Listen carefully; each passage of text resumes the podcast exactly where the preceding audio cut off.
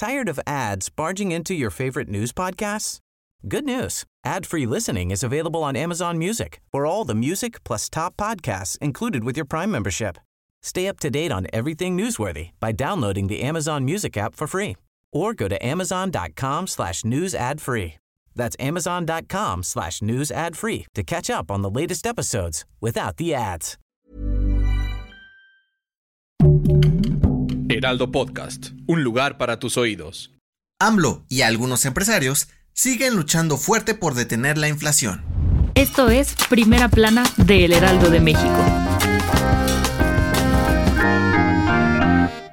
Como te contábamos la semana pasada, la inflación sigue sin dar tregua y cada vez aprieta más las carteras de los mexicanos. Y es que según el INEGI, durante la primera quincena de septiembre se ubicó en 8.76%, ¡Auch! ¿Lo sentiste? Y como desde hace unos meses AMLO está preocupado por los bolsillos de los ciudadanos, sigue buscando formas de aliviar un poco las cosas. Por eso, este lunes firmó un nuevo acuerdo con 15 empresarios, productores y distribuidores de alimentos para reforzar el paquete contra la inflación y carestía. ¿De qué va este nuevo plan? Pues según el Presi y el secretario de Hacienda Rogelio Ramírez de la O, los empresarios se comprometieron a congelar los precios de los 24 productos de la canasta básica, entre ellos tortilla, frijol y atún, por lo menos hasta finales de febrero del 2023. Y para lograrlo, el gobierno federal seguirá otorgando subsidios y suspenderá trámites que encarecen los productos, como revisiones de calidad y sanidad, o impuestos por importación y distribución. Además, también congelarán las tarifas de las autopistas.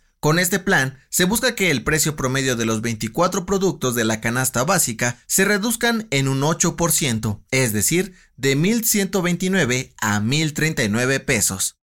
¿Quieres estar bien informado? Sigue a Primera Plana en Spotify y entérate de las noticias más importantes. Claudia Sheinbaum está de manteles largos, pues está cumpliendo cuatro años como jefa de gobierno de la CDMX y para celebrarlo, este lunes reunió a la crema y nata de Morena en el Auditorio Nacional para presentar con bombo y platillo su cuarto informe. En poco más de una hora, Sheinbaum informó que su gobierno ha conseguido buenos resultados en materia de seguridad, pues aseguró que los delitos de alto impacto como homicidios, secuestros y robos disminuyeron 54% entre el 2019 y el 2022. Además dijo que la lucha contra la corrupción ha ayudado a ahorrar más de 80 mil millones de pesos que ahora se invierten en obras públicas y programas de bienestar para todos los capitalinos. También aprovechó para destacar las obras para mejorar el metro de la Ciudad de México y dijo que aunque se tiene previsto que la primera parte de la rehabilitación de la línea 1 termine en marzo del 2023, estará lista al menos un mes antes.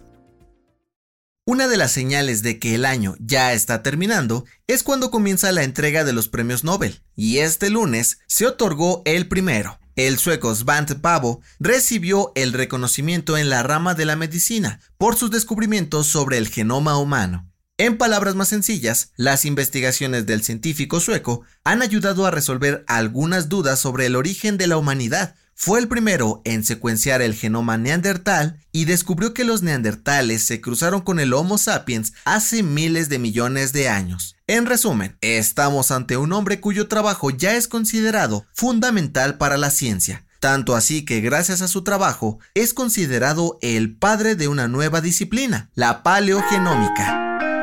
En otras noticias, la mañana de este lunes, el huracán Orlén tocó tierra en Sinaloa como categoría 1 y se degradó a tormenta tropical. Según el Servicio Meteorológico Nacional, seguirá provocando fuertes lluvias y vientos en Nayarit, Durango, Jalisco, Colima, Aguascalientes, Guanajuato y Zacatecas, así que toma tus precauciones. En noticias internacionales, el gobierno de Japón activó la alerta antiaérea en todo el país luego de que Corea del Norte lanzó un misil que cayó en el Océano Pacífico. Las autoridades pidieron a sus ciudadanos buscar refugio ante un posible ataque. Y en los espectáculos, el ex Beatle Ringo Starr canceló siete conciertos en Estados Unidos y Canadá luego de haber dado positivo a COVID-19. Según su equipo de trabajo, el baterista de 82 años tuvo dolores y problemas en sus cuerdas vocales, pero aseguraron que está descansando para volver pronto a los escenarios.